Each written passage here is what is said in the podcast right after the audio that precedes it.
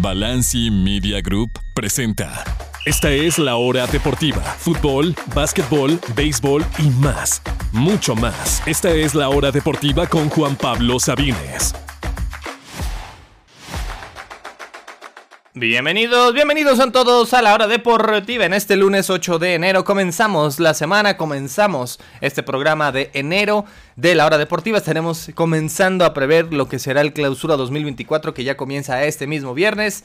Hablaremos tanto de Alexis Vega como de tres posibles fichajes que se podrían dar y que estarían geniales. Hablaremos un poquito también de la NFL. Ha terminado la temporada regular y tendremos que hablar de lo que sigue, de cuáles son las historias, las incógnitas de la temporada baja y también cuáles son los cinco futbolistas que podrían ganar el balón de oro en este 2024. Todo eso y más lo tendremos aquí en la hora deportiva de lunes. Acompáñenos a través de Radio Chapultepec 560 AM en la Ciudad de México y sus alrededores y también a través de EXA 98.5 FM en Tuxtla Gutiérrez, Chiapas. Y estamos también en su plataforma de podcast favorita, llámese Spotify o Apple Podcast o Google Podcast o la que ustedes prefieran. Simplemente búsquenos como La Hora Deportiva por si no llegan a escuchar los programas completos a los lunes, los miércoles y los viernes a las 6 de la tarde. También los subimos ahí para que nos puedan escuchar en cualquier momento del día, en el carro, mientras están bañando, aunque sería raro, donde ustedes prefieran. Ahí pueden escuchar la hora deportiva. De una vez comencemos con el tema Alexis Vega, que ha salido de Guatemala para entrar en Guatepeor.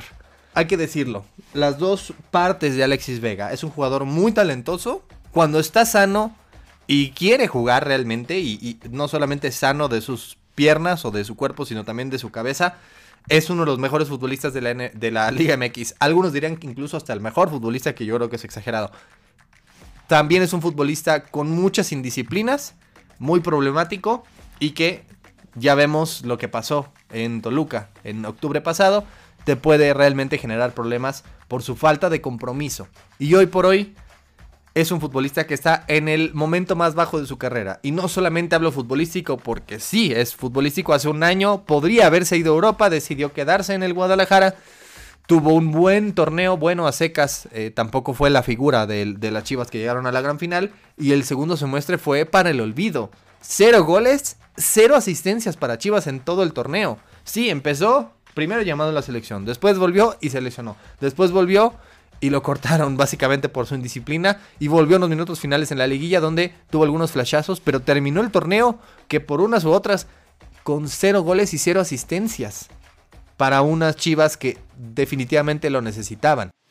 Además, dicen que tiene problemas en sus dos rodillas, que necesita operarse y que estaría, eso lo dejaría por supuesto fuera varios meses. Y está a seis meses de terminar su contrato en el Guadalajara. Eso sé qué significa que hoy por hoy todavía depende de eh, negociar con el Guadalajara, pero podría esperarse seis más e irse gratis. La cuestión es que ese esperar seis meses más, pues tiene mucho que ver con lo que quiera hacer el Guadalajara con él esos seis meses. Porque hoy por hoy básicamente le están aplicando la congeladora. Lo van a dejar sin jugar en todo el clausura 2024. Esos son los reportes. Yo no sé exactamente si las Chivas pueden darse el lujo de por más que ya no lo quieran y su indisciplina y lo que ustedes digan, no necesitarlo. No lo sé. No creo que las Chivas pueda darse ese lujo. Pero podría decir, vamos a sacrificar algunos puntos. Vamos a sacrificar básicamente todo el torneo. Porque aún con Alexis estaría complicado sin él aún más.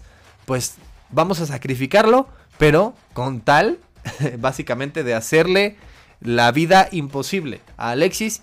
Y de no dejarlo ir gratis porque existe algo que se llama el pacto de caballeros. Que no es algo legal, porque eh, él terminaría contrato y técnicamente podría firmar con quien quisiera, pero el pacto de caballeros significa que aun si es futbolista libre, de todos modos, el club que lo quiera tiene que negociar con las Chivas. A pesar de que ya no son los dueños de su contrato, de todos modos, eso significa el pacto de caballeros y que por lo pronto en esos seis meses nadie puede negociar directamente con él. Es decir, lo que se hablaba de que podría haber llegado a Cruz Azul se cayó. Creo que hubiera sido una gran oportunidad para su carrera. No necesariamente porque sea más Cruz Azul que Chivas hoy, eso lo vamos a dejar de lado. O porque era fanático de la máquina desde niño, sino porque era la oportunidad de empezar de cero en una nueva etapa. Creo que ya estaba muy viciado su era en el Guadalajara, que estuvo a punto de irse, que estos últimos seis meses definitivamente dieron al traste entre lo que pasó dentro y fuera de la cancha, y por eso es que era la oportunidad de reinventarse un poquito en otro equipo grande, en otro equipo popular, y que lo iba a recibir con los brazos abiertos. La cuestión es que él mismo a pesar de que la Chivas ya habían aceptado, que Cruz Azul ya había dado los, los términos, él mismo decidió simplemente no aceptar los términos por indisciplina y por lesiones. Y eso, obviamente, cada contrato los tiene. Tal vez fueron un poquito más fuertes en el caso de Alexis, pero tiene que entender que no está en el momento de su carrera de exigir, al contrario, está en el momento que tiene que ser un poquito más sencillo y decir, me están dando la oportunidad pese al semestre tan terrible que tengo, pese a las dudas por las lesiones, pese a las indisciplinas, están confiando en mí y saben que yo no quiero. Así que decide no irse a Cruz Azul por esos pequeños detalles, decide quedarse en Guadalajara, pero Guadalajara ya no lo quiere. Lo de Galatasaray era totalmente, era humo negro, no existía absolutamente nada de cierto en ello. Y hoy Alexis está en el peor momento de su carrera, tomando las peores decisiones posibles y muy posiblemente en la congeladora por todo el clausura 2024. Y después, a ver, ¿quién? ¿Quién lo quiere? Tendrá que negociar con el Guadalajara. Ese es el caso Alexis. Por el momento hacemos una pausa y continuamos con más aquí en la hora deportiva. No se vaya. Lo mejor del fútbol mexicano lo encuentras en la hora deportiva con Juan Pablo Sabines. Y seguimos aquí en la hora deportiva en este inicio de semana. Y bueno, es semana de inicio de un nuevo torneo en el fútbol mexicano, del inicio del clausura 2024, específicamente este viernes.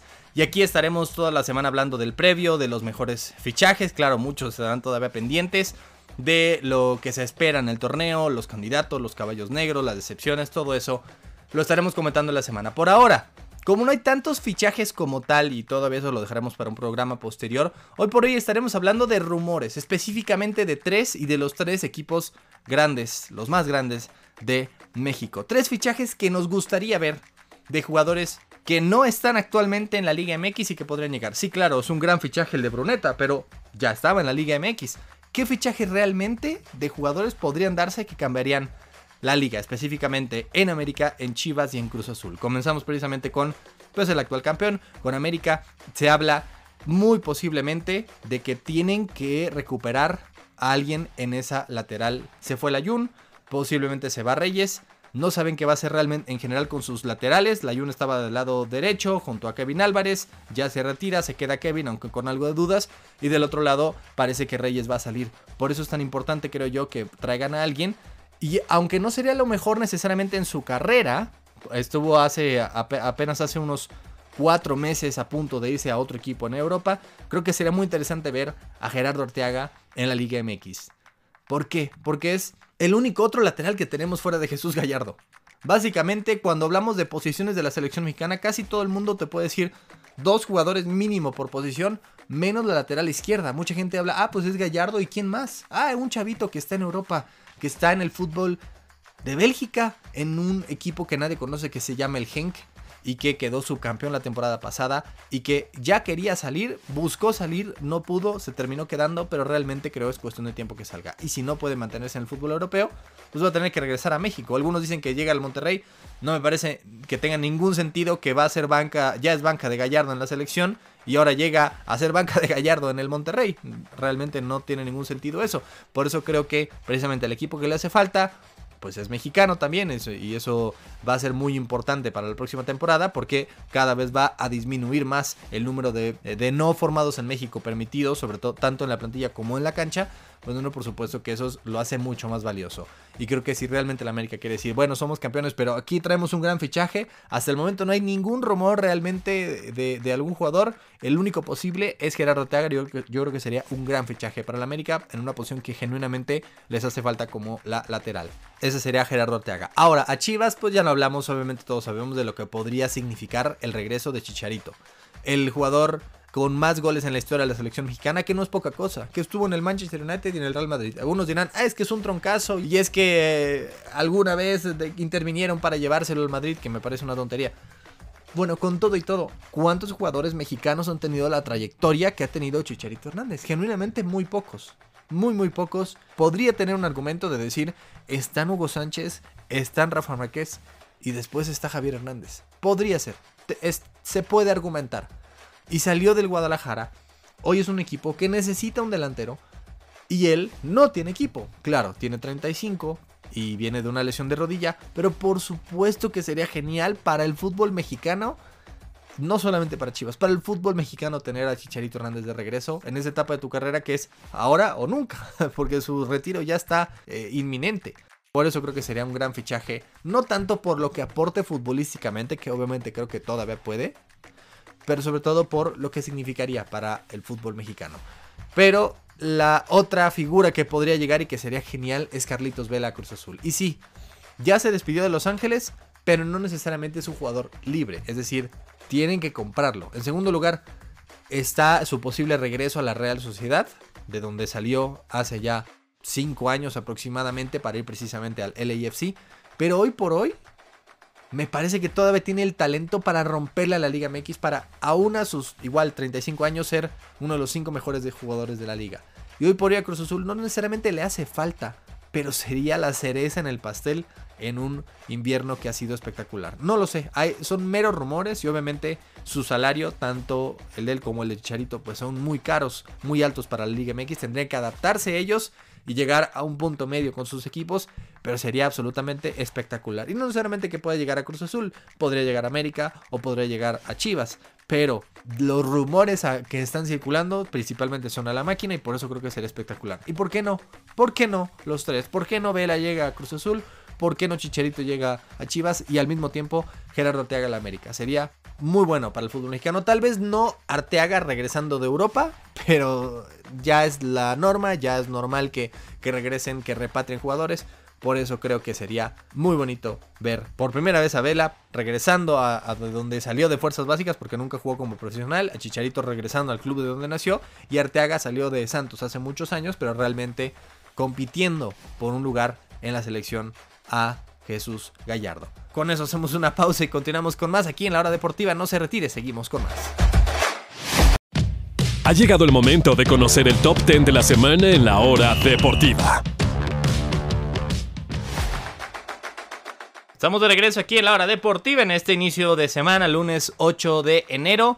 Y pues seguimos viendo hacia lo que nos espera, hacia lo que nos depara este 2024 específicamente en el galardón más importante del mundo del fútbol, que es el balón de oro. Algunos dicen, ay, es que ya no vale tanto porque se lo dan al jugador que no quiere. Bueno, ya ni Messi ni Cristiano lo van a poder ganar, por más que creo que por más que alguno gane la Copa América o la Euro, yo creo que ya es momento de dar vuelta a la página y ya darle al futuro. Y por eso es que vamos a hablar de los cinco jugadores que podrían ganarlo este año y específicamente son cinco promesas. No vamos a hablar de Lewandowski o de Mohamed Salah, que ya están en la parte final de su carrera. ¿Cuáles son las cinco promesas que este año podrían todos y cada uno ganar el primer balón de oro de su carrera? Recordando que, pues obviamente los jugadores que actualmente poseen un balón de oro, que siguen en activo, todos tienen de 33 para arriba. Si no es Messi Cristiano, pues están Modric y está Benzema. Y párale de contar, son los únicos jugadores en activo que tienen un balón de oro. Y todos ya están en la recta final de su carrera. Por eso es que hay que ver al futuro y por eso comenzamos con el número 5. Y para mí, dependiendo muchísimo del Barcelona y de España, para mí es Pedri. Y dirán, ¿cómo un jugador como Pedri, necesariamente que no es un goleador o que asiste mucho eh, o tan vistoso, va a ser balón de oro? Pero yo les recuerdo, ya fue el jugador joven del año, según la FIFA, según el Balón de Oro, en 2021. Tuvo un año 2021 en general espectacular, tanto con el Barça como con la selección española en aquella Euro. Juega prácticamente todos los minutos de todos los partidos. Y si gana el Barcelona, no creo que necesariamente sea por un Ter Stegen o por un Lewandowski hoy por hoy. Si llega lejos el Barcelona en la Champions, será por el funcionamiento del medio campo específicamente por Pedri, más con la ausencia de su compañero que es Gaby. Y también, por supuesto, esperando que España llegue lejos. Por eso creo que Pedri podría hacerlo porque ya ha ganado ese tipo de, premios. Y porque, obviamente, si Barcelona y o España llegan lejos, creo que será la figura a la que podría dársele. Número 4, aquí pongo a Erling Braut. ¿Por qué? Porque tiene la desventaja de todos los demás de esta lista que no va a poder jugar la Euro. Básicamente podría ganarlo, por supuesto, pero tendría que repetir lo que hizo el año pasado. Otra vez ser campeón de goleo en la Liga Premier, otra vez tener una Champions espectacular, ser campeón de goleo, ser campeón de la Champions y hoy por hoy está muy lejos de ello.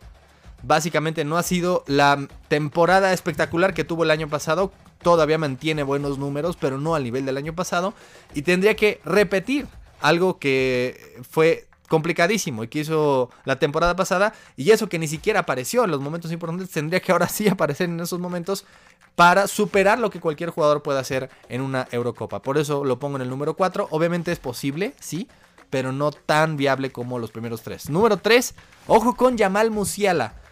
Recordando, el Bayern es uno de los candidatos a la Champions, uno de varios, porque es una Champions abierta como pocos años. Y Alemania es la sede de la Euro. Y yo sé que Alemania no está en su mejor momento, pero acaba de llegar Julian Nagelsmann. Yo lo he dicho, si Alemania encuentra un 9, ojo, porque va a ser una de las grandes tal vez no candidatas en los ojos de muchos, pero sí uno de los caballos negros de la Euro en su propia casa, que ha ganado ya tres veces en su historia y obviamente cuatro veces la Copa del Mundo. Ojo con Alemania el futuro porque tiene mucho talento joven, sobre todo a la ofensiva, pero le falta un 9. Hoy por hoy la figura, el que tiene mayor potencial de todos ellos es un jugador que realmente no tiene las características normales de un jugador alemán, es Jamal Musiala.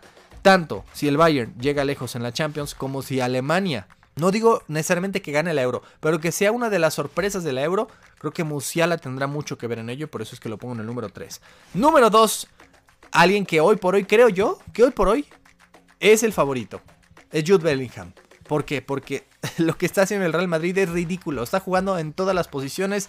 Está metiendo más goles eh, que el propio Lewandowski. Sin ser. No, no necesariamente que no sea un delantero central ni siquiera es un jugador necesariamente ofensivo. Técnicamente empezó su carrera con un mediocentro defensivo.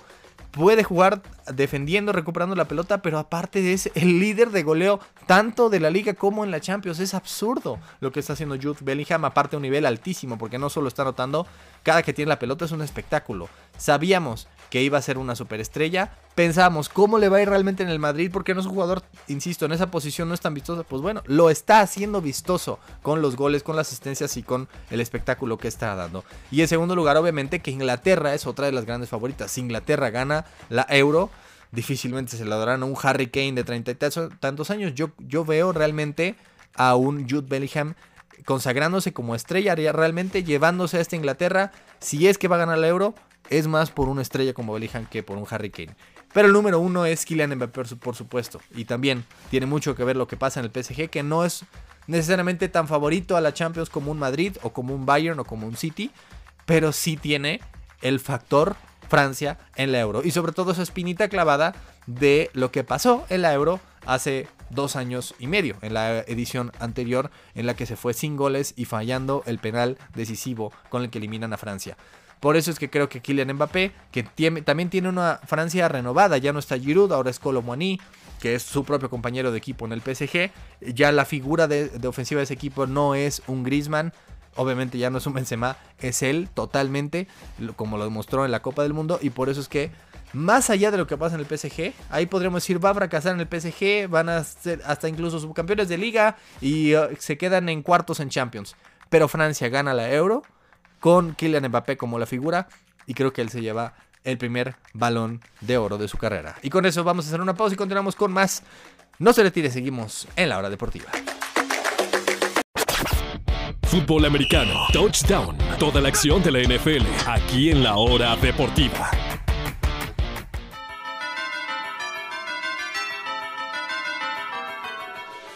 Estamos de regreso aquí en la hora deportiva en ese inicio de semana y amigas y amigos, ya estamos oficialmente en época de postemporada.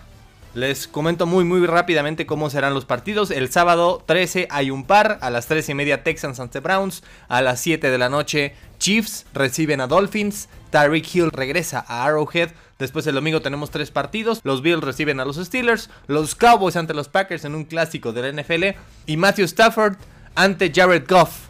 Ahora con sus equipos distintos. Goff, que fue drafteado por los Rams, estará con los Lions. Stafford, drafteado por los Lions, estará con los Rams el domingo por la noche, el partido más interesante de todos. Y el lunes por la noche tenemos uno más.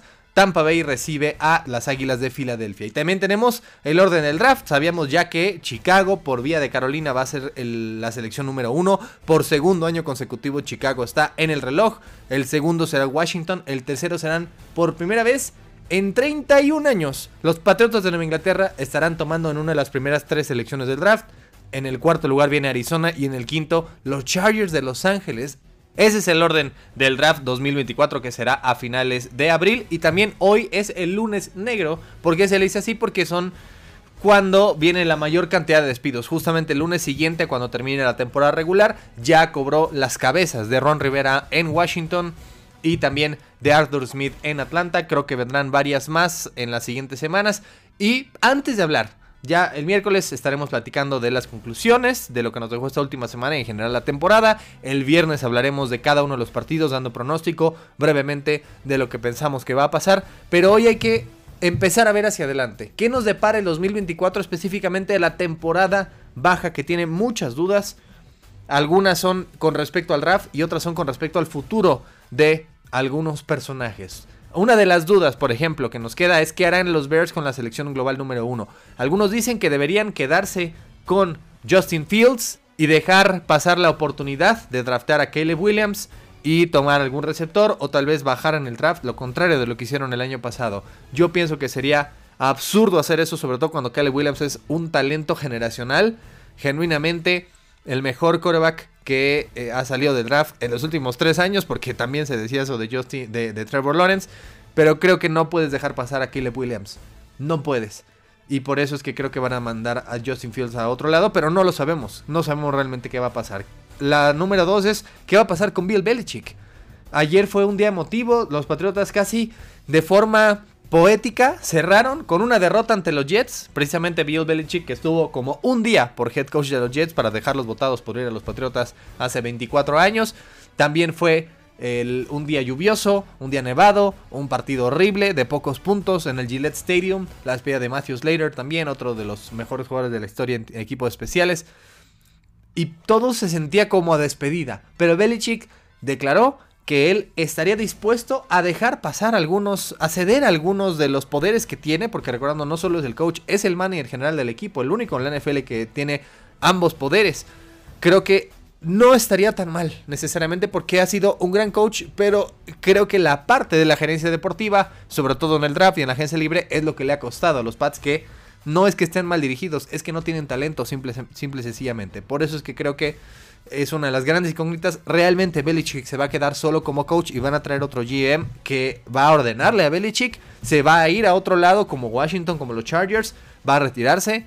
Se va a quedar tal y como está. No lo sabemos. Todo eso es muy, muy, muy inquietante. Número 3, ¿dónde irá Jim Harbaugh? Ya lo hemos mencionado hasta el cansancio. Hoy por la noche, en unos minutos, comienza el campeonato nacional Michigan ante Washington. Si gana Michigan, que creo que es lo más probable, Harbaugh yo creo dará el salto a la NFL, sobre todo con tantas posibles vacantes. Ojo con Raiders, ojo con Chargers, ojo con, con Chicago posiblemente. Y por eso es que es una de las grandes historias a seguir en esta temporada baja. Número 4, si no es Harbaugh, hay dos muy buenas opciones que actualmente son coordinadores ofensivos que han mostrado ser geniales coordinadores ofensivos y que creo que tendrán la oportunidad de ser head coaches. Uno es Eric Bienemy, quien podría simplemente subir de coordinador a head coach en Washington y el otro es Ben Johnson, Ben Johnson coordinador ofensivo de los Leones de Detroit. Creo que ambos, si no es Viene en su propio equipo, pero ambos en alguna parte del NFL van a encontrar trabajo. Estoy casi seguro porque son dos mentes ofensivas brillantes y creo que merecen la oportunidad. Y número 5 es donde irá Russell Wilson, porque ya no seguirá en Denver y solo un equipo que acepte tomar una parte mínima de su contrato, porque básicamente le van a poder pagar 1 o 2 millones, el resto se lo va a pagar Denver, pero sabiendo que hoy no es el mariscal ni cerca de lo que era antes. Esas son las máximas incógnitas, por supuesto que hay mucha más, pero estas son las 5 máximas incógnitas en la temporada baja, digamos para los 18 equipos que ya están eliminados, todos esos ya están viendo hacia adelante, hacia el draft, hacia cambios de mariscal, de head coach. Esas son las historias a seguir. Pero bueno, el miércoles ya hablamos de lo que nos dejó esta temporada y el viernes comenzamos a ver hacia la postemporada. Y eso es todo por hoy, amigas y amigos. Gracias a todas y a todos por escucharnos. Yo soy Juan Pablo Sabine. Recuerden que estamos de regreso el miércoles a las 6 de la tarde para hablar más de NFL, más de la Liga MX, un poquito de todo aquí en la hora deportiva. Gracias de verdad por escucharnos. Tengan una muy, muy bonita semana. Ya regreso a clases. Ya Navidad y Año Nuevo, todo eso quedó atrás. Vamos a comenzar con todo el 2024. Gracias de verdad. Pásenla bonito. Cuídense mucho. Nos vemos el miércoles. Yo soy Juan Pablo Sabines y esto fue la Hora Deportiva. Toda la información del deporte nacional e internacional la escuchaste aquí en La hora deportiva con Juan Pablo Sabines. Esta es una producción original de Balanci Media Group.